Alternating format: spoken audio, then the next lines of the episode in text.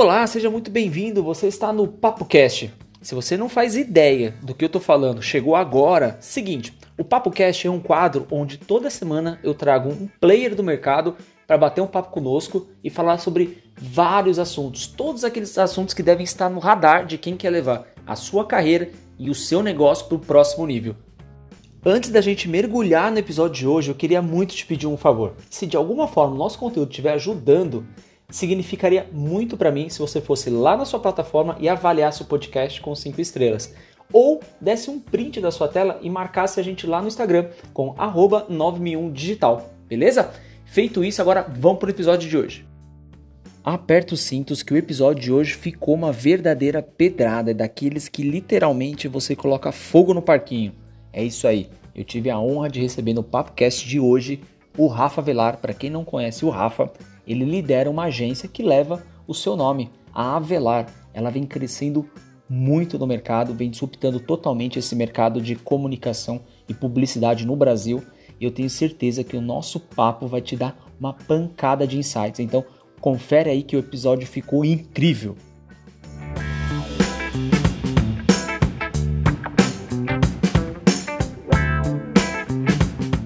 Fala pessoal, sejam bem-vindos, sejam muito bem-vindas a mais um Papo Cast. Hoje vai ser uma pedrada, cara. Hoje vai ser pedrada, então preparem-se. Tem um convidado aqui ilustre com vocês, Rafa Velar. Rafa, seja muito bem-vindo ao nosso podcast, cara. Obrigado por você ter aceito o convite. E, Rafa, agora eu vou usar um pouquinho da sua fala, tá, cara? Eu vou usar o copy-paste aí Manda bala. do Semou. Vou te devolver o próprio veneno. Rafa, se tivesse que falar uma, uma revistinha número um aí, tua, cara, como é que seria? Boa. Bom, pro, pra galera que não me conhece, acho que pô, o nome Rafa Velar não significa nada e nem deveria. Eu acho que. Mas tem uma lição muito interessante, acho que na minha história, né? Porque absolutamente tudo que eu tenho de bom na minha vida veio da internet.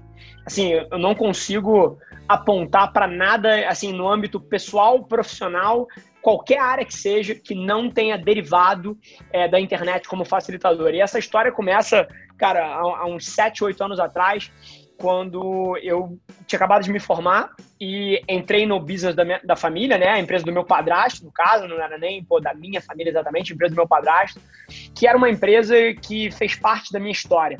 Eu, eu cresci é, morando na casa dos meus avós, com a minha mãe. É, meus pais se separaram, eu era muito pequeno e, e a minha mãe não tinha dinheiro. Foi morar com os meus avós os primeiros 12 anos da minha vida é, de favor na casa deles. E quando eu tinha uns 12 anos, a minha mãe casou de novo com esse empresário que estava com uma empresa que estava começando a crescer. E foi curioso, assim, eu entrei na casa, foi boom de prosperidade, porque a empresa começou a crescer. É, óbvio que eu não tive participação nenhuma, mas a empresa começou a crescer pra caramba. Chegou num ponto de ter uns 150 funcionários e prover pra gente, cara, conforto e, e bem-estar que eu nunca tinha tido na minha vida. Morávamos num, puta, puta apartamento, viajava, eu cacete, coisas que eu não tive tanto acesso crescendo mais novo. E, mas logo depois eu vi tudo isso ir embora. É, por uma série de decisões equivocadas na, na, gestão da empresa por parte do meu padrasto e também condição de mercado que não ajudou é, nada isso. A empresa foi por água abaixo e no período que eu falei que eu entrei na empresa família, a empresa que já tinha tido no, é, 150 funcionários estava com 9. Uau. Pra você ter uma ideia. Caraca. E aí, pô, o número, o número assusta, pô, beleza, a empresa diminuiu, tá indo mal, etc. Se o número assusta, eu queria que vocês imaginassem a moral das pessoas ali dentro. Que no, nos últimos 12 é. meses viram 141 amigos sendo demitidos, né? Zero. Então, assim, tenta pensar o clima num lugar desse, né? E, aí as reverberações, que, pô, acaba dinheiro, é, você não consegue consertar pequenos problemas, então infiltração na parede, parede descascando o computador velho. É, assim, aquele cenário apocalíptico de uma empresa que claramente está indo pro buraco, né? Foi ali que eu entrei.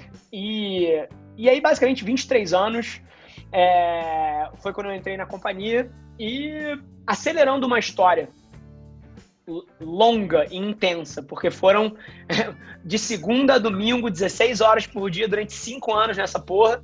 Mas basicamente, cara, eu levei essa empresa que estava com uma dívida grande acumulada, estava faturando na época alguma coisa perto de 2 milhões e meio de reais, mas que não era suficiente para pagar as próprias contas, é, para 30 milhões em cinco anos através da internet, através de tudo que é hypado hoje em dia. Então, cara, construção de marca pessoal no LinkedIn, conteúdo em escala, cara, no Instagram, no Facebook, o Facebook na época ainda era muito relevante, é, no Facebook, no Instagram, no LinkedIn, é, no YouTube e todas as plataformas que hoje em dia todo mundo acha mainstream, pô, eu não tenho como começar, começar um negócio sem ter as redes sociais. Naquela época, e no meu nicho, que era o nicho de tecnologia, cara, era zero mainstream. Você era julgado. Totalmente contra-intuitivo. Uma, uma página de Instagram. Sim? E, e se você acha contra-intuitivo, eu queria que você pensasse marca pessoal. Porque se a gente era julgado na época por ter uma página de Instagram, porque Instagram na época era coisa de blogueira, você imagina a marca pessoal. Você imagina os nossos as funcionários da empresa que tinham meta de produção de conteúdo diária no LinkedIn, todo mundo produzia conteúdo todo dia no LinkedIn, é, que era o, o, que eu acreditava que ia ser o nosso principal canal. Cara, essas pessoas chegavam em certos lugares e eram zoadas. Ah, tá ali o, o blogueirinho da engenharia, tá ali, e, e, esse tipo de coisa fez parte da nossa natureza.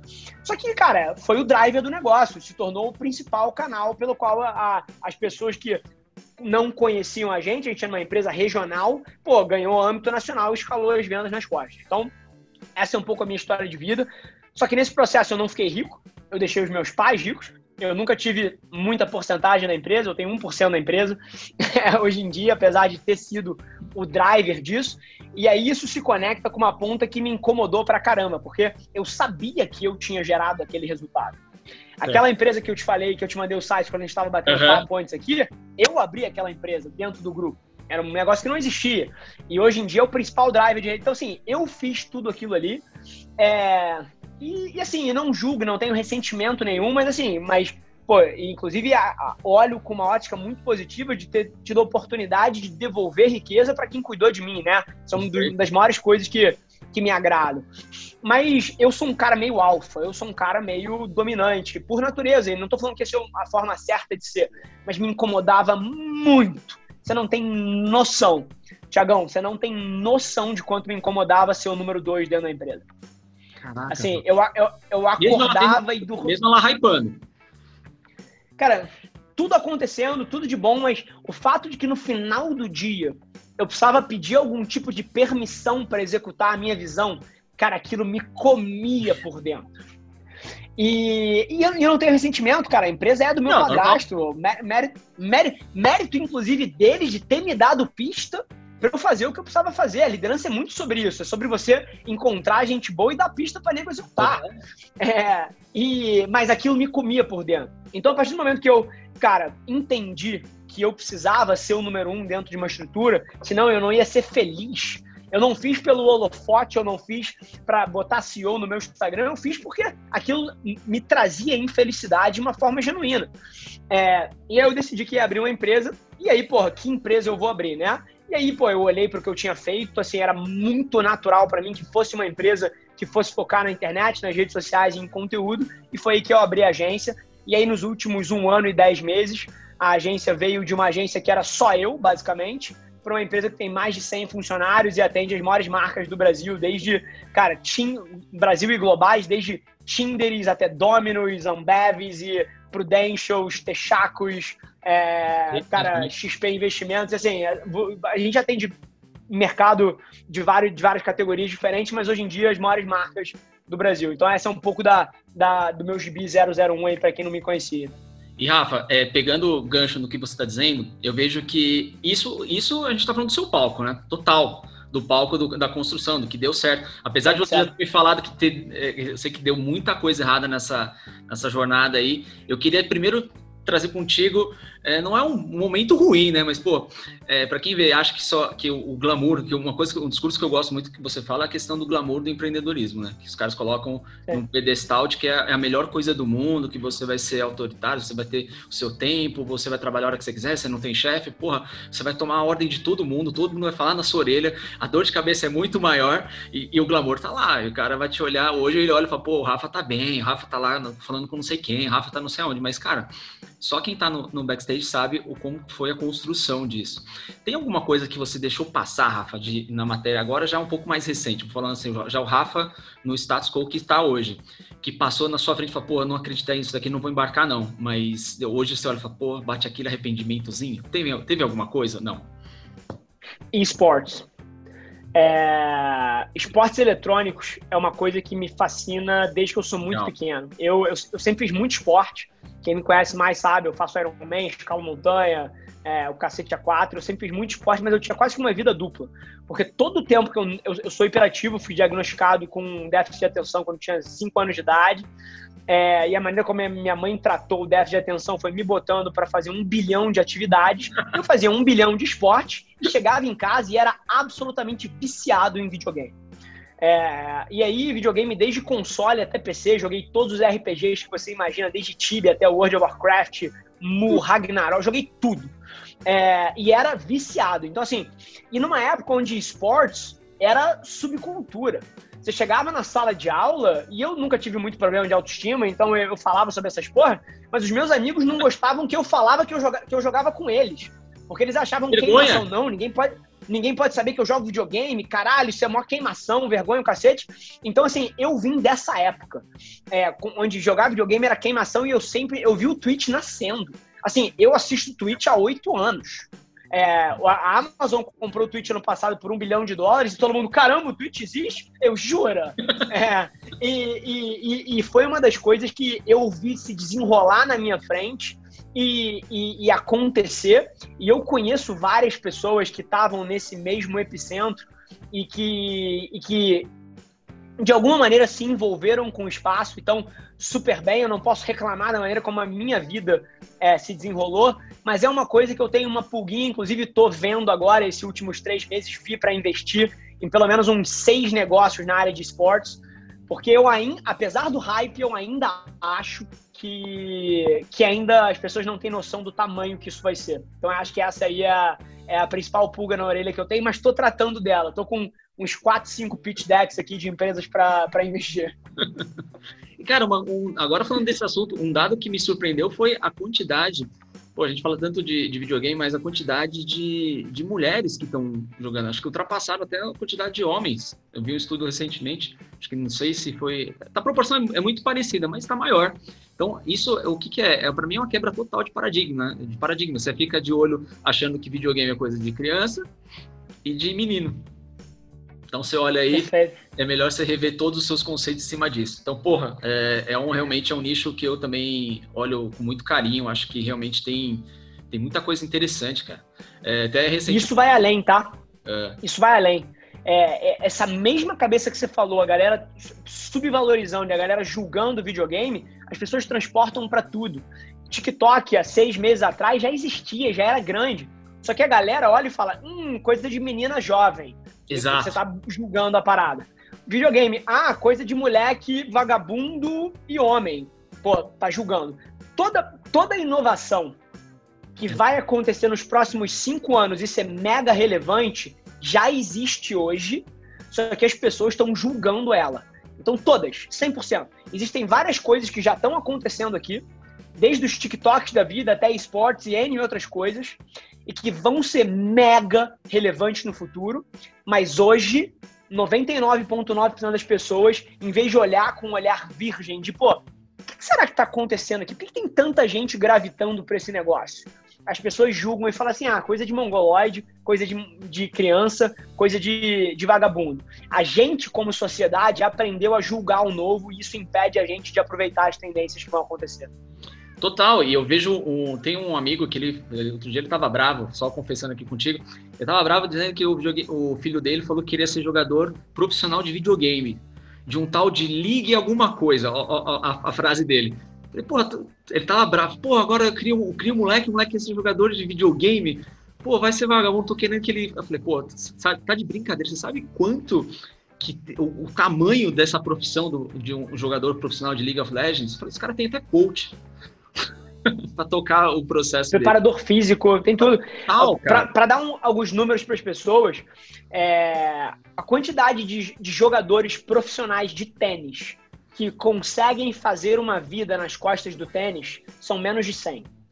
Menos de 100 pessoas no mundo conseguem criar uma vida nas costas do tênis. Mais de 10 mil, 10 mil garotos ganham mais de 10 mil dólares de salário jogando League of Legends. Nossa, cara. Tênis, 100 pessoas. League of Legends, que é uma modalidade só, 10 mil pessoas ganham salários maiores do que 10 mil dólares por mês para jogar videogame. Acabou, assim. Ó, e, e na hora que você traz os. Na hora, não tem mais discussão, na hora que você traz os dados, acaba o preconceito, a galera começa a falar: eita! É, e, e, acho que é isso que a gente vai ver nos próximos anos aí, a, a maturidade desse espaço. Cara, incrível, Rafa, incrível. E essa questão do, do, Então já fico mais tranquilo, porque você já, já, já, já startou aí alguma coisa para acabar com essa coceira, né? Uma pomada para acabar com essa coceira do, do esportes. Mas, Rafa, agora falando um pouquinho da construção da própria Avelar. Você tá. É um movimento que você. Você fez uma coisa que, eu, que eu, me surpreendeu, é o quanto é simplista e quanto que as pessoas acabam trazendo num universo de dificuldade de você fazer e, e, ir à frente, colocando uma série de crenças limitantes para que realmente você consiga prosperar. Um, um, exemplo clássico dessa foi quando eu, foi acho que uma das primeiras vezes que eu escutei algum, que eu consumi algum conteúdo vosso, e você falou da, da questão, falou, pô, se eu pegar e mandar um DM para o João, o João Branco, pô, manda um DM para o João, eu falei, ah, não é possível, isso não pode funcionar, isso não pode funcionar. Aí o que, que eu fiz? Eu fui lá coloquei teste. Mandei um DM pro cara. E o cara respondeu. Eu falei, porra. Depois me veio, me veio a pulguinha. Falei, ó, quando eu tiver com o Rafa, eu vou perguntar para ele. E agora eu vou te fazer a pergunta. Rafa, tu pediu desculpa para ele. Que a vida do cara deve ter ficado um inferno de DMs por sua causa. Ele gosta, cara. O João, o João é um ser humano, é, o João é um ser humano maravilhoso. É, uma, é, é o tipo de pessoa que é uma boa pessoa. É, assim, tem muito executivo que eu admiro o ponto de vista de negócio e acho que sabe muito do que faz, mas no fim do dia, cara, é, é just business, né? É só negócio, é só transacional e o João é uma pessoa boa. Então, eu nunca pedi desculpa porque eu sei que ele gosta dos DMs que ele passou a responder. É, mas essa história é icônica. Inclusive, pô, gravei um CMO Playbook com ele semana incrível, passada. Incrível, cara. Incrível. É, e, e, é curioso, e, é curioso, eu tenho várias dessas, várias. Vou, vou foder outro amigo aqui agora, o Ricardinho Dambev, o, o vice-presidente de marketing da Ambev, que é um grande amigo meu hoje em dia. Cara, a forma como eu conheci esse cara, eu tinha acabado de abrir agência. Eu, eu não tinha nenhuma empresa do porte das que eu tenho hoje. Eu não era relevante no mercado ainda. Oh. É, eu mandei um inbox no LinkedIn pro Ricardo, convidando ele para estrear o programa do CMO Playbook. Eu nem um podcast eu tinha. Era o primeiro episódio. E ele acabou não sendo o primeiro convidado, porque teve que alinhar a agenda, etc. Mas eventualmente ele veio. É, e, olha, e olha que interessante como, como essas pessoas são e quanto a falta de coragem das pessoas se botarem na frente é o que impede elas de destravarem certas coisas. Olha essa história. Convidei o Ricardo, na época, não era eu que tocava o podcast, era o Fábio. Era um cara que trabalhou comigo. O Fábio entrevistou o Ricardo. É, eu não estava na agência no dia, porque eu ainda estava morando no Rio de Janeiro e, pod, e eu ainda estava morando, morando no Rio, mas eu tinha viajado para São Paulo para passar dois dias ou três dias fazendo negócio aqui. E o Ricardo foi lá na agência justamente nesse período, então eu não estava, eu não conhecia ele. Mas logo depois eu mandei uma mensagem agradecendo, pô, Ricardo, você não tem noção não, o, o quão importante foi pra gente você ter, ter vindo aqui, o caralho, muito obrigado, etc. E ele respondeu assim, porra, soube que você tava em São Paulo, próxima vez que estiver aí, cara, me dá um toque, a gente toma um café, 10 minutos, é... eu te recebo aqui na Ambev. E aí eu fui lá, café, 10 minutos, fiquei uma hora e 40 falando com o cara. Uau. E eu não era. E na época, a agência tinha três meses de vida.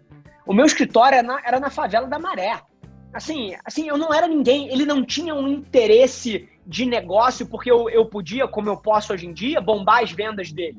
Na época eu não tinha nem capacidade de fazer isso. É, então, é, vários dessas pessoas, cara, eles são bons seres humanos, eles são pessoas boas.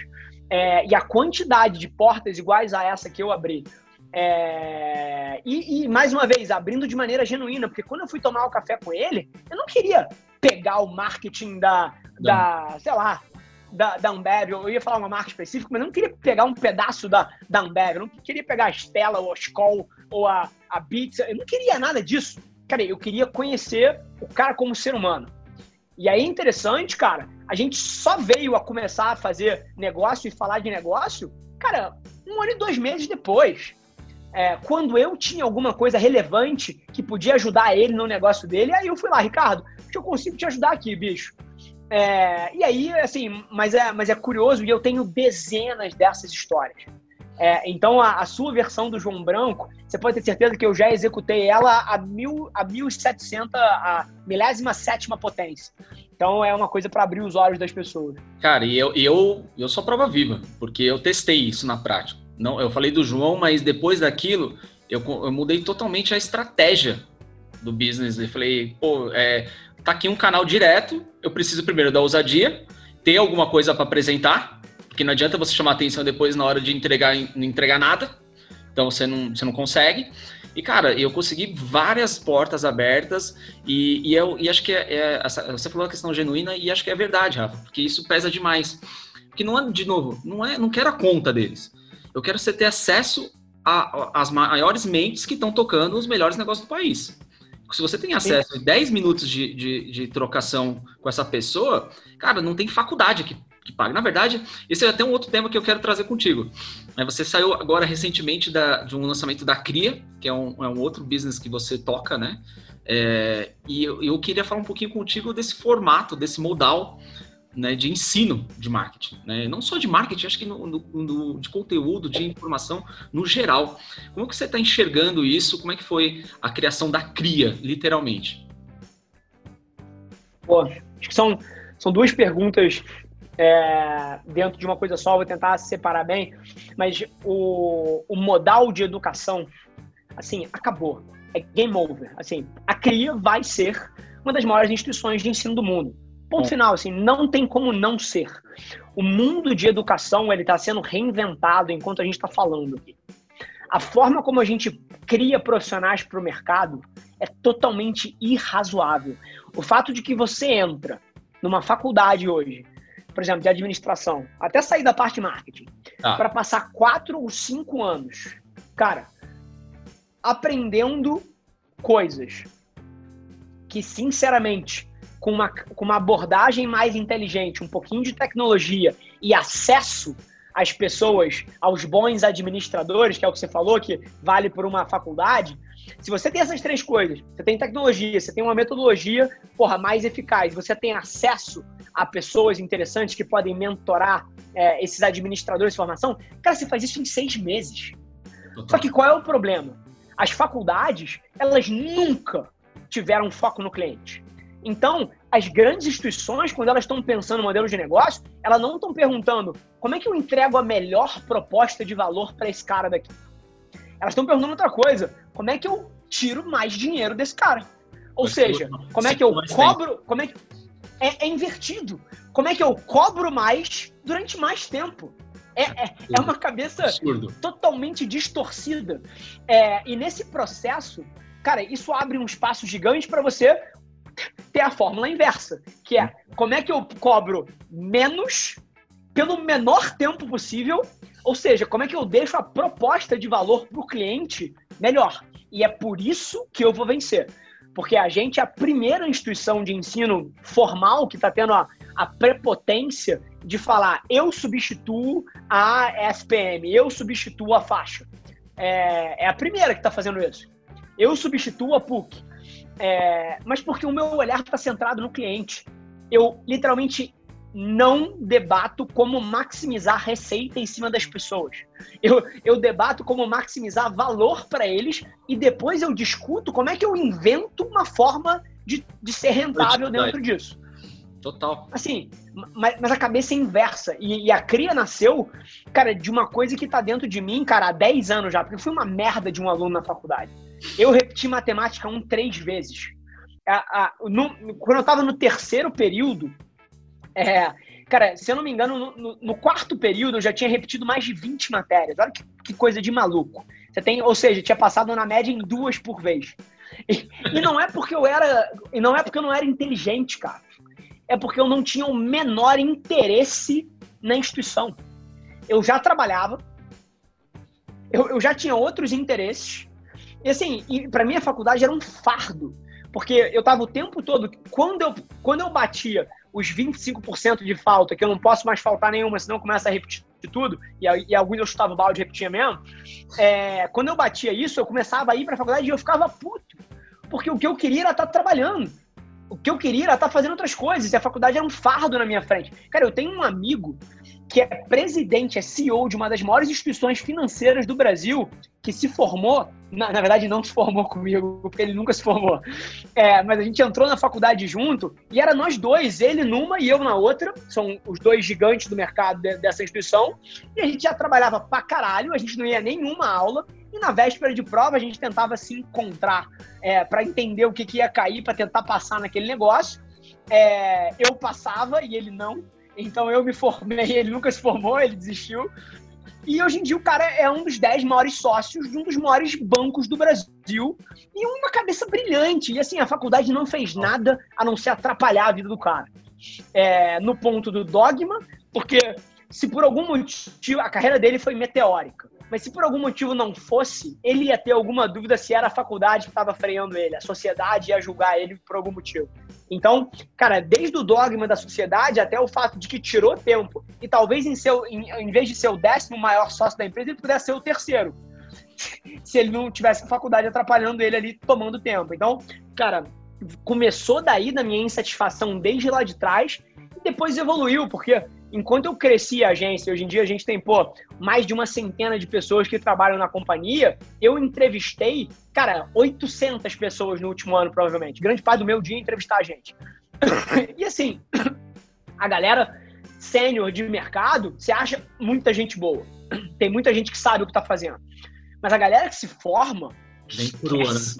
é impossível a pessoa entrar na Avelar e agregar. É impossível. O cara é um eterno aprendiz ali dentro, não sabe fazer nada. E aí, a gente começou, que a gente criou um negócio que chamava Two Week MBA, um MBA de duas semanas. Basicamente, a pessoa entrava, ficava duas semanas sem trabalhar, só sendo treinada, para poder trabalhar, porque antes ela não, não, só ia ser um fardo no time. Aí, duas semanas a gente entendeu que não era suficiente, a gente passou para quatro.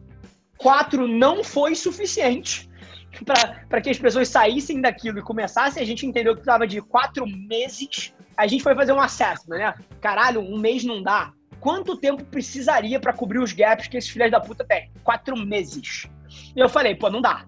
É, não existe modelo de negócio que suporte eu contrato alguém, o cara fica quatro meses aqui estudando. É, e aí eu falei, pô, vou precisar fazer isso fora, vou precisar consertar o sistema para que eu possa contratar as pessoas. E aí que eu abri a CRI.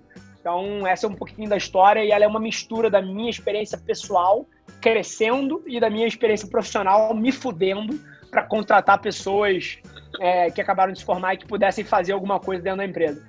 Cara, é um absurdo. Eu recentemente até coloquei um post no LinkedIn que eu recebi é, é de uma faculdade que eu me formei, inclusive, né?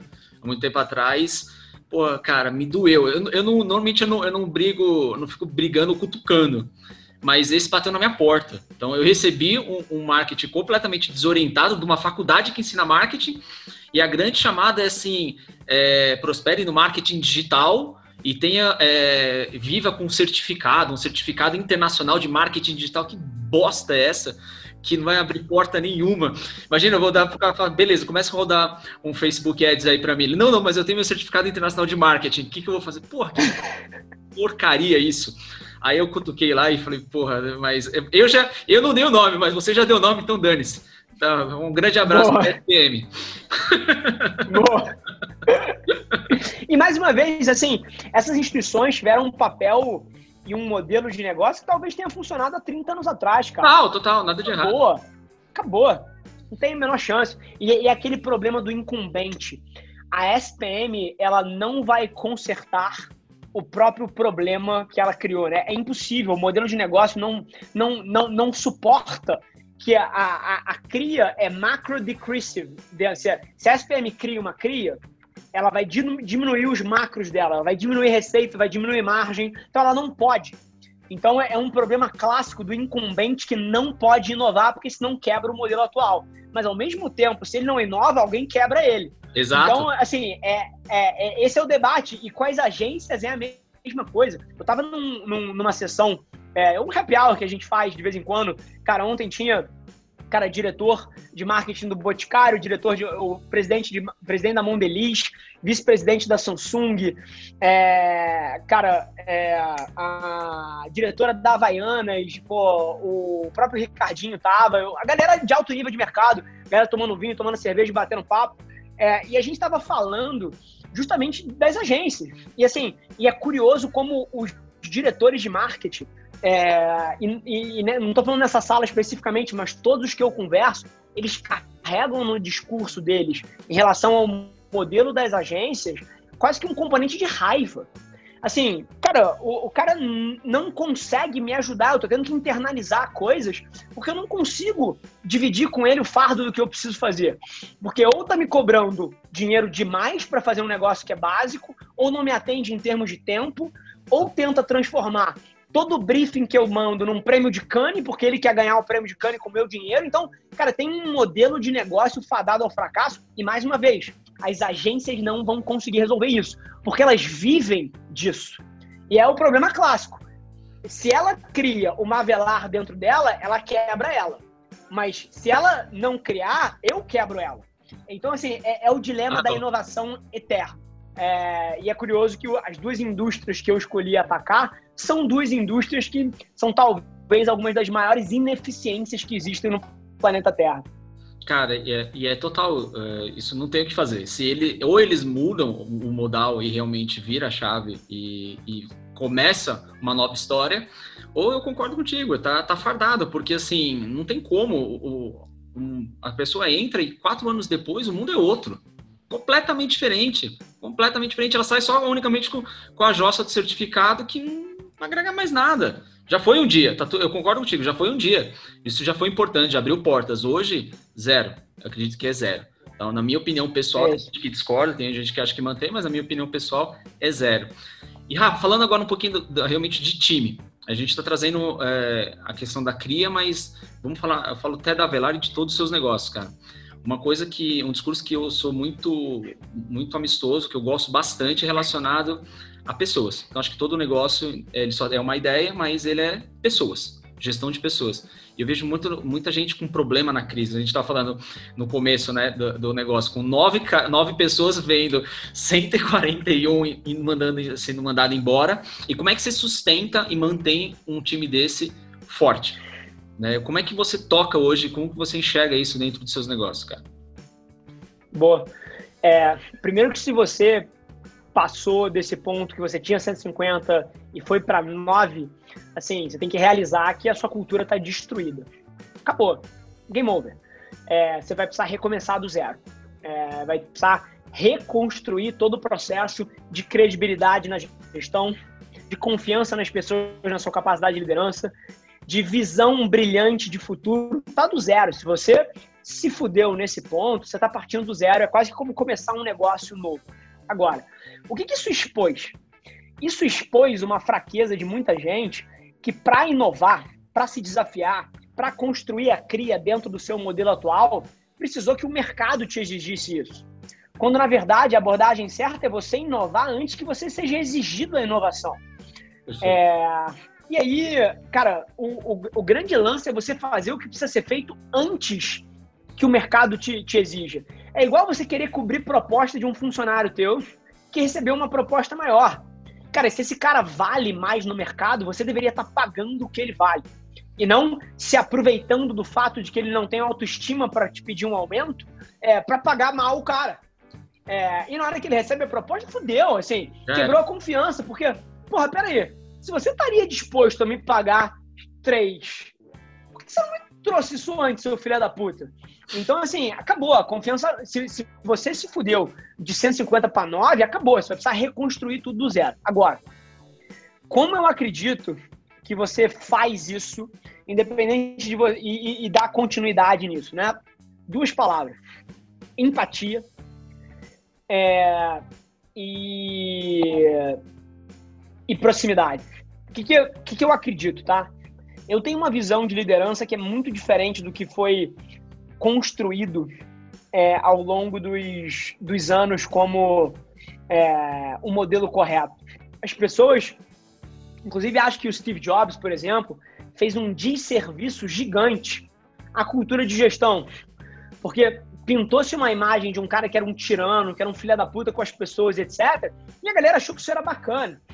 Vai tentar aplicar isso na tua empresa e ver se você vai ter uma cultura forte. Ver se você vai inspirar lealdade nas pessoas. Acabou, não vai. A maneira como você inspira lealdade é com empatia, cara. É se interessando pela vida pessoal dos outros. É, é começando um papo perguntando, porra, e a sua família? Como é que ela tá? Cara, tem alguma coisa pegando na tua vida que eu possa ser útil?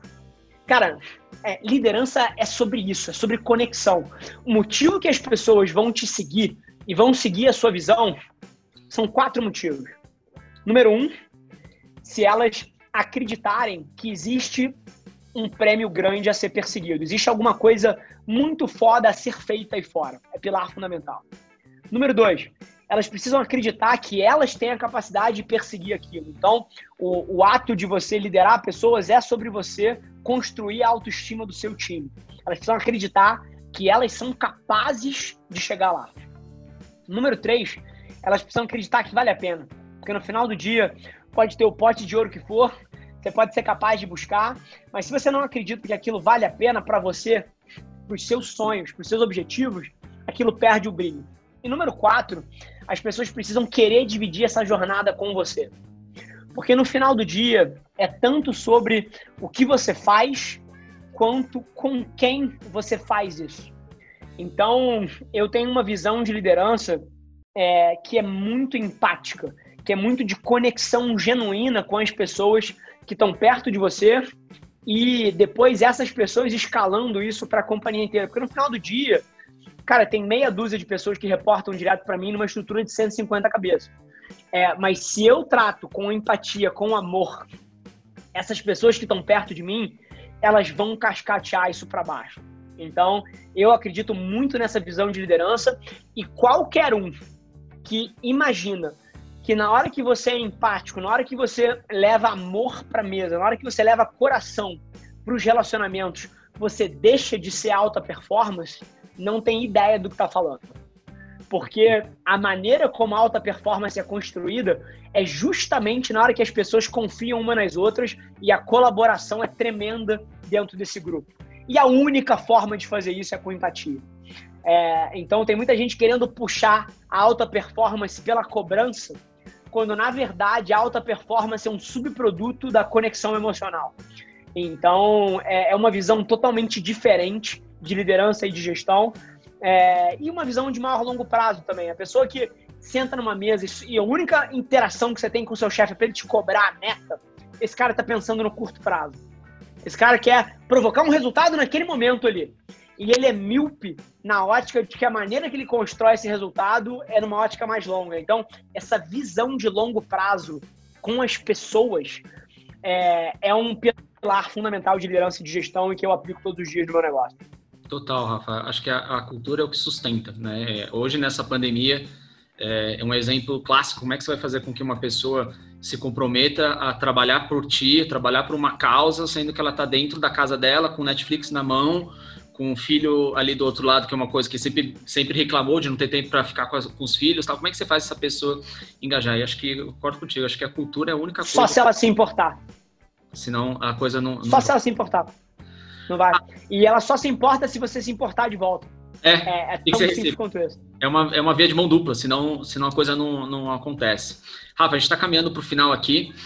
E uma coisa que você falou, eu, eu, eu escutei o último CMO com o João, muito bom, por sinal. Então, quem está quem tá aqui, dá um, dá um break, depois volta, tá? Mas dá um break aqui, escuta esse episódio do CMO Playbook com o João Branco, fantástico.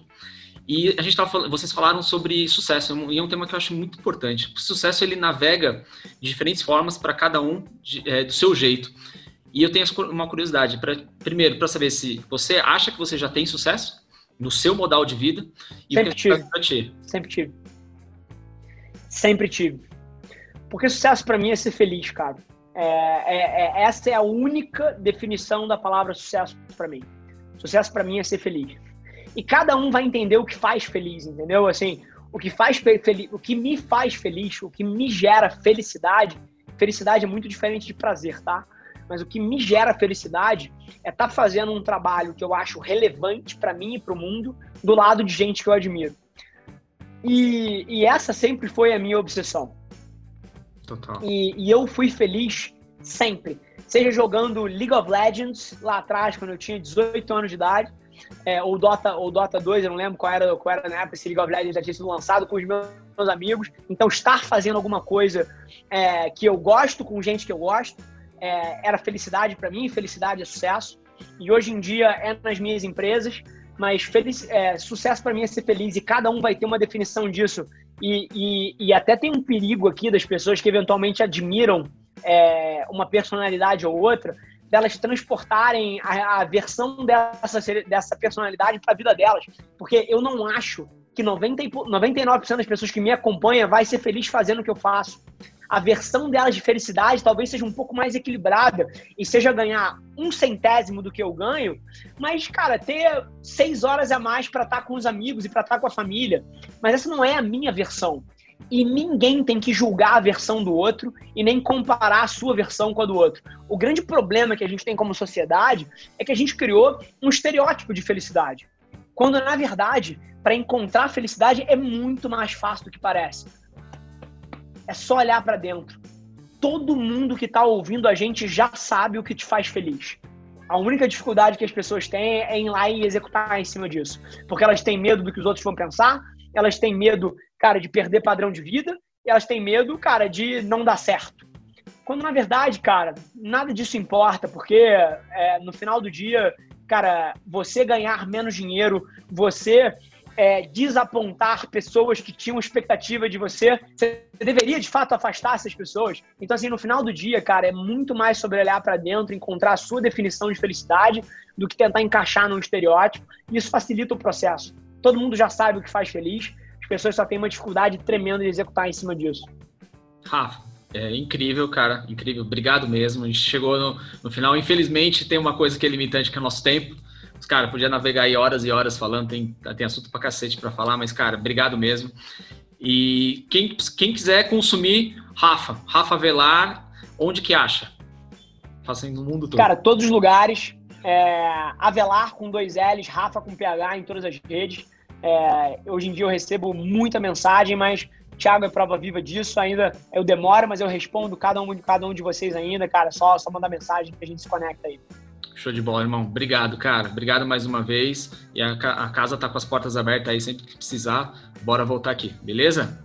Show de bola, Rafa. Pô, Tiagão, foi um prazer, cara. cara Parabéns valeu. pelo projeto aí. Tamo junto, meu irmão. Valeu, valeu, irmão. Até mais.